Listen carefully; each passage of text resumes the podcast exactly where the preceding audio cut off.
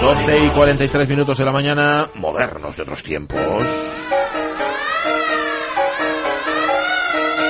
He dicho modernos y, y, hay más modernas que modernos. Yo creo que por voluntad de Carlos La Peña, que está ahí muchas veces desempolvando y sacando del rincón oscuro a tantas mujeres que hicieron tanto.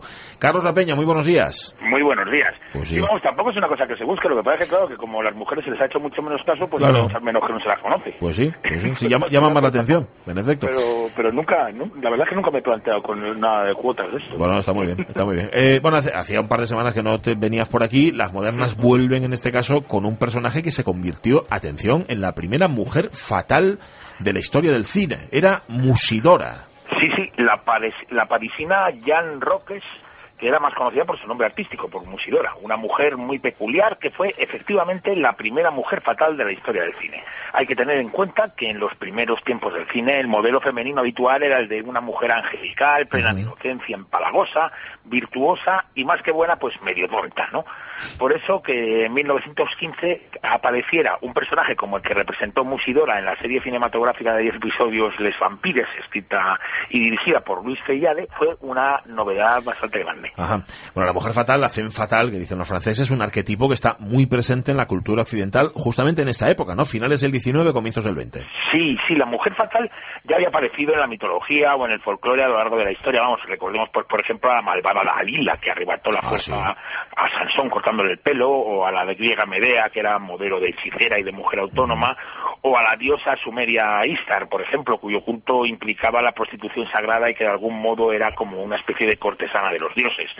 Pero vamos, el arquetipo de la femme fatal es el de una mujer, casi siempre una villana moral, que conoce el, el enorme poder de su atractivo sexual y que lo utiliza sin escrúpulos para hacer su voluntad. Es un modelo de personaje femenino con gran peso en el tránsito del siglo XIX y XX, como decíamos, y no hay nada más que ver pues sus apariciones, por ejemplo, en la obra de, de Oscar Wilde o de, o de Klim Sí. o de Edward Munch, y, y que quizás sea, de- yo no sé, de alguna manera una respuesta al ascenso de, de un incipiente movimiento feminista que estaba en aquel momento.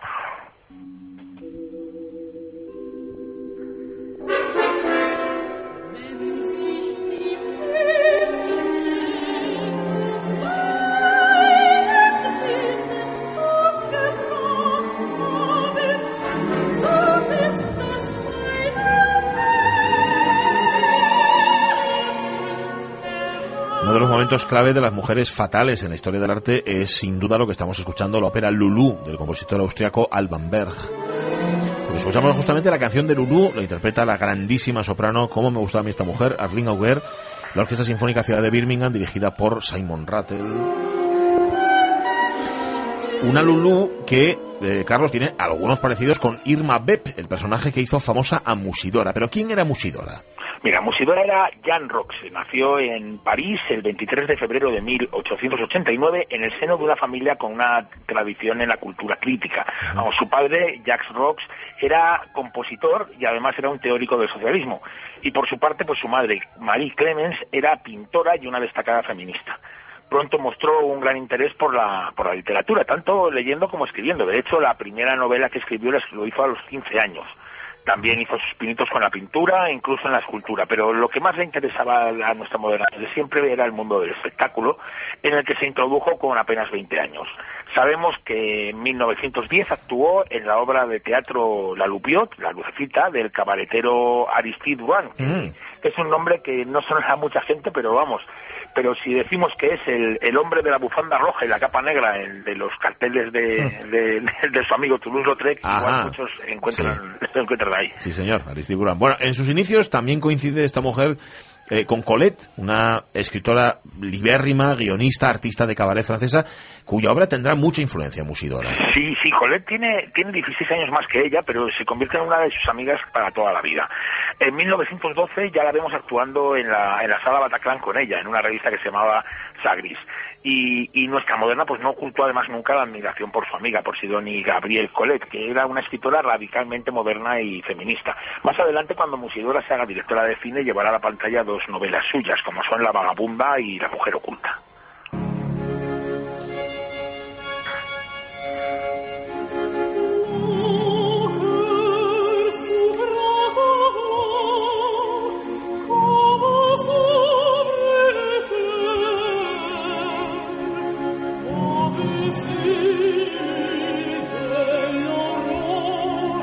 Vale, qué vozarrón tiene esta mujer, a la que tú escuchaste, por cierto, Carlos La Peña, ella es Elina Garanza hace muy poco, ¿no? Allí en Madrid. Pero vamos, hace, pues no sé, menos de un mes. Ujú, todavía la tienes ahí, su, su voz flotando en tus oídos. Es una, es una de las... Su forma de cantar. Su forma de cantar.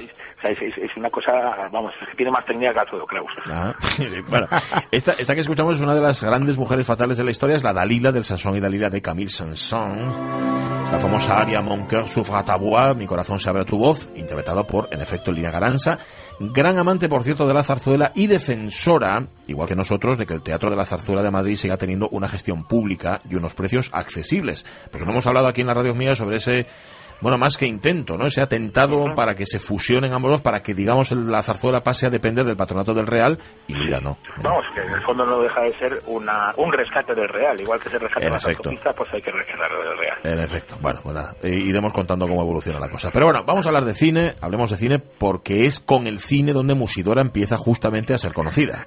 Efectivamente, y además en esta historia, en su historia cinematográfica, nos vamos a encontrar con unos cuantos conocidos de modernos de otros tiempos. Sí, porque Musidora, que aún no lo hemos dicho, que, que sacaba su nombre artístico de- del regalo de las musas de una novela de Fortunio, de, de, de Gautier, Ajá. debuta en el cine en 1913. Su primera aparición es en la película Las miserias de la aguja, que quizás algunos de nuestros oyentes más rencorosos se acuerden de la cooperativa cinematográfica Le Cinem du Peuple, que- de la que hablamos cuando dedicamos varios programas al cineasta anarquista valenciano Armand Guerra. Sí, dijiste que era algo así como el primer crowdfunding cinematográfico, sí señor, fue en 1913 y 1914, una cooperativa para hacer cine de temática obrera impulsada por los sindicatos. Sí, sí. Pues Las miserias de la aguja, un cortometraje de 13 minutos, fue la primera película para la cooperativa de cine del pueblo y también la primera película para Musidora.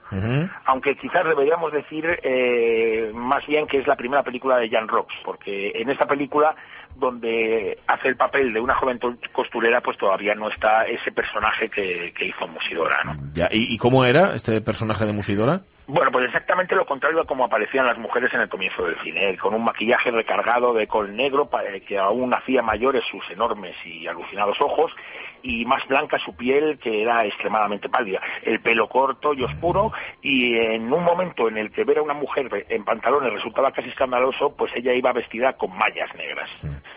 Su éxito vino de la mano del director y guionista Luis Sellade, el inventor de Fantomas, y un viejo conocido nuestro porque fue el colaborador más estrecho de Alice Guy en, en, en Gaumont. Alice Guy, la mujer que se dio cuenta de que el cine, aquel invento extraño de la última década del siglo XIX, tenía que contar historias. Sí, sí, efectivamente, vamos, la madre del cine, Sí. que, que deliberadamente ha sido eliminada de su historia.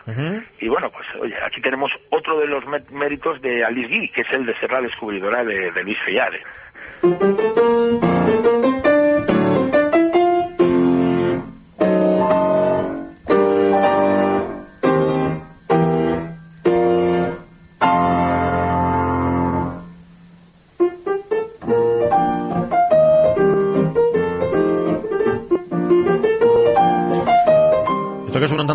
Esta es la polka mazurca musidora del compositor francés Adrien Talexi. Es una composición del año 1851 que, vamos, por fecha bastante anterior al personaje que encarnó Jean Roques.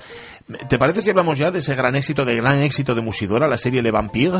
Sí, mira, Fellade, que era el, el conoce a Musidora en el, en el Berger y, Sí. la, y la ficha para su serie de los vampiros. Es un serial que contaba la historia de una banda criminal que, aunque no eran vampiros, operaba en París y cautivó al público. Musidora era Irma Bet, que es un anagrama de vampire, una cantante de cabaret y miembro de la bamba. Ujú. miembro de la banda. Eh, Irma Bet es hipnotizada por un rival de otra facción que se llamaba Moreno, Ujú. que la convierte en su amante y le ordena que asesine al gran vampiro. Ajá. Así nuestra protagonista, el personaje más rompedor de la serie, se convierte en el líder de la banda hasta que la detiene. Ujú. Bueno, parece que la serie tuvo gran éxito, se rodaron 10 episodios que todavía se conservan y que además se pueden ver por internet. Sí, sí, vamos, si buscáis, vamos, eh, hasta en la propia Wikipedia lo encontráis. Si ponéis Les Vampires, ahí lo encontráis.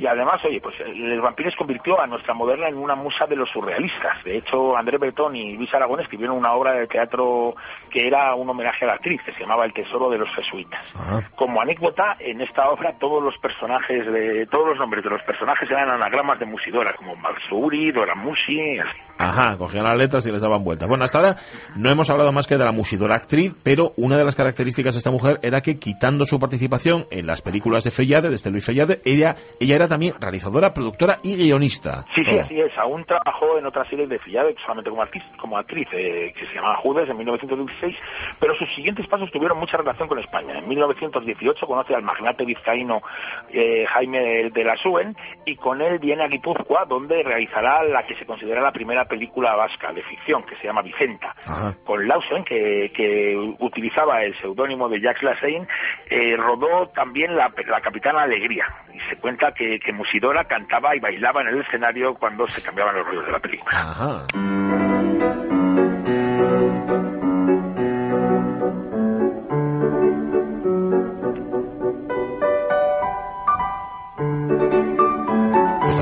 Primera película vasca de ficción se llama Vicenta en lugar de Idoya o Izaskun también llama, llama bastante la atención. Bueno, esto que suena es, está compuesto por Germaine Taillefer, es un fandango, como ya nos hemos dado cuenta. Germaine Taillefer, que es la única mujer del grupo de los seis, aquel Les Six, aquel grupo de compositores que renovó la música francesa en el comienzo del siglo XX. Bueno, digamos por lo tanto que Musidora tuvo su época vasca, después de esa época nuestra moderna da un giro más sorprendente y prolonga su estancia en España, se queda aquí. Sí, porque Musidora se enamoró locamente de un rejoneador, Ah. Antonio Cañero, y aceptó un contrato de tres meses en el Teatro de la Comedia de, Madrid, de, de Madrid y al final terminó quedándose seis años y convirtiéndose en una de las primeras productoras del cine español. Además de las películas que hizo con Lausen, rueda otras dos más de ambiente taurino, Sol y Sombra de 1922 y La Tierra de los Toros en 1924. Ella hizo lo posible por disimular su autoría porque era un tiempo en el que las mujeres no abundaban en la realización. Sí. Pero vamos, de todas formas las películas fracasaron bastante en taquilla. Y, y entonces también por entonces se pintaba quizás en el retrato más sensual que hace nunca en su carrera Julio Romero de Torres, un cuadro precioso que por ahí se puede ver. Ya sé cuál dice, ya sé qué cuadro dice, claro, pero yo no sabía que esa era esa misma Musidora, fíjate, la que salía en el cuadro de Julio Romero de Torres, qué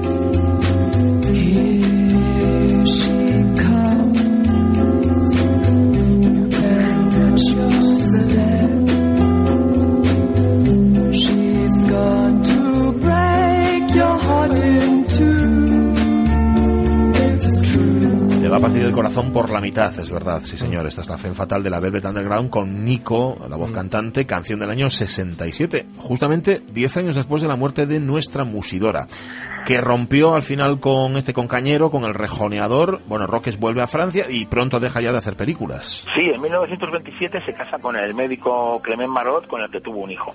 Y, entonces a partir de ese momento abandona el cine para dedicarse prácticamente solamente al teatro.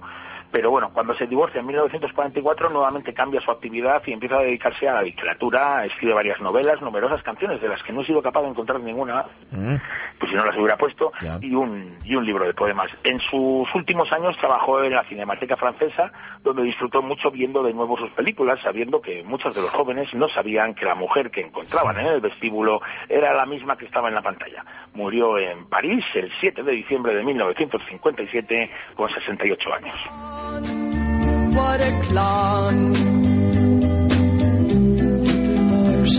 Nunca deja de llamarnos la atención que personas que hicieron todo lo que hicieron a principios del siglo XX vivieran tanto tiempo, es decir, llegaran, se hicieran mayores, no Sí, sí, sí, envejecieran, sí. porque parece ser, es como si hubieran sido eternamente Sí, jóvenes, ¿no? sí, sí. Como todo lo grande lo hicieron cuando eran unos, unas chavalinas, unos chavalinos, pues al final te, bueno, te llama la atención. En fin, pero no la conocíamos. Bueno, a ver, en Gijón, no sé si tú lo sabes, Carlos La Peña, antes lo comentábamos aquí, hubo hace mucho tiempo una librería que se llamaba Musidora, y que Sí, justamente... vamos, yo he visto, he visto las bolsas. Es verdad, eso te iba a decir que en las bolsas aparecía el emblema, eh, la, la cara de, de Musidora, de nuestra Musidora, la que has traído hoy. Así que nada, un recuerdo para, para quienes regentaba Musidora y para quienes compraron libros ahí. Em, Vuelves el lunes, ¿no, Carlos La Peña? Eh, claro, claro. Bueno, bueno, pues nada, ha sido un Vamos, eso, espero. Un abrazo fuerte. Venga, abrazo. Adiós. Abrazo. Eh,